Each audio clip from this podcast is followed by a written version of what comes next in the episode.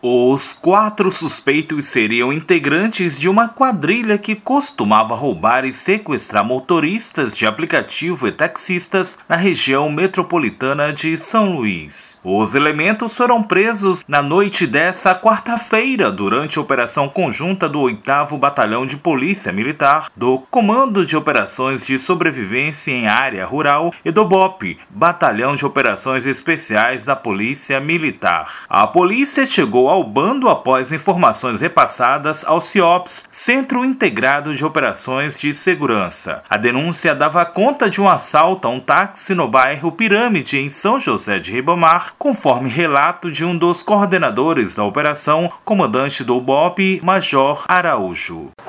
Meio-dia, houve uma, um assalto, né? levaram o veículo de um, motorista de aplicativo e a, o Batalhão de Operações Especiais né, localizou o veículo né, na região ali da, do Araçagi, Pirâmide, e veio logo, logo após veio o apoio de viaturas do 8 Batalhão foi montada uma operação conjunta. O táxi foi usado em um roubo a um frigorífico no bairro Alto do Farol, na cidade de Raposa, na Grande Ilha. O motorista que havia sido sequestrado foi libertado e o primeiro assaltante preso em flagrante no local do cativeiro. Durante os levantamentos, foi localizado o local do cativeiro, foi preso o primeiro é, dos assaltantes. O suspeito confessou ter participado da ação criminosa em depoimento à polícia e identificou os outros três integrantes do bando, que também foram presos e confessaram participação. Todos moradores da região, segundo observou o comandante do BOP, Major Araújo. Logo após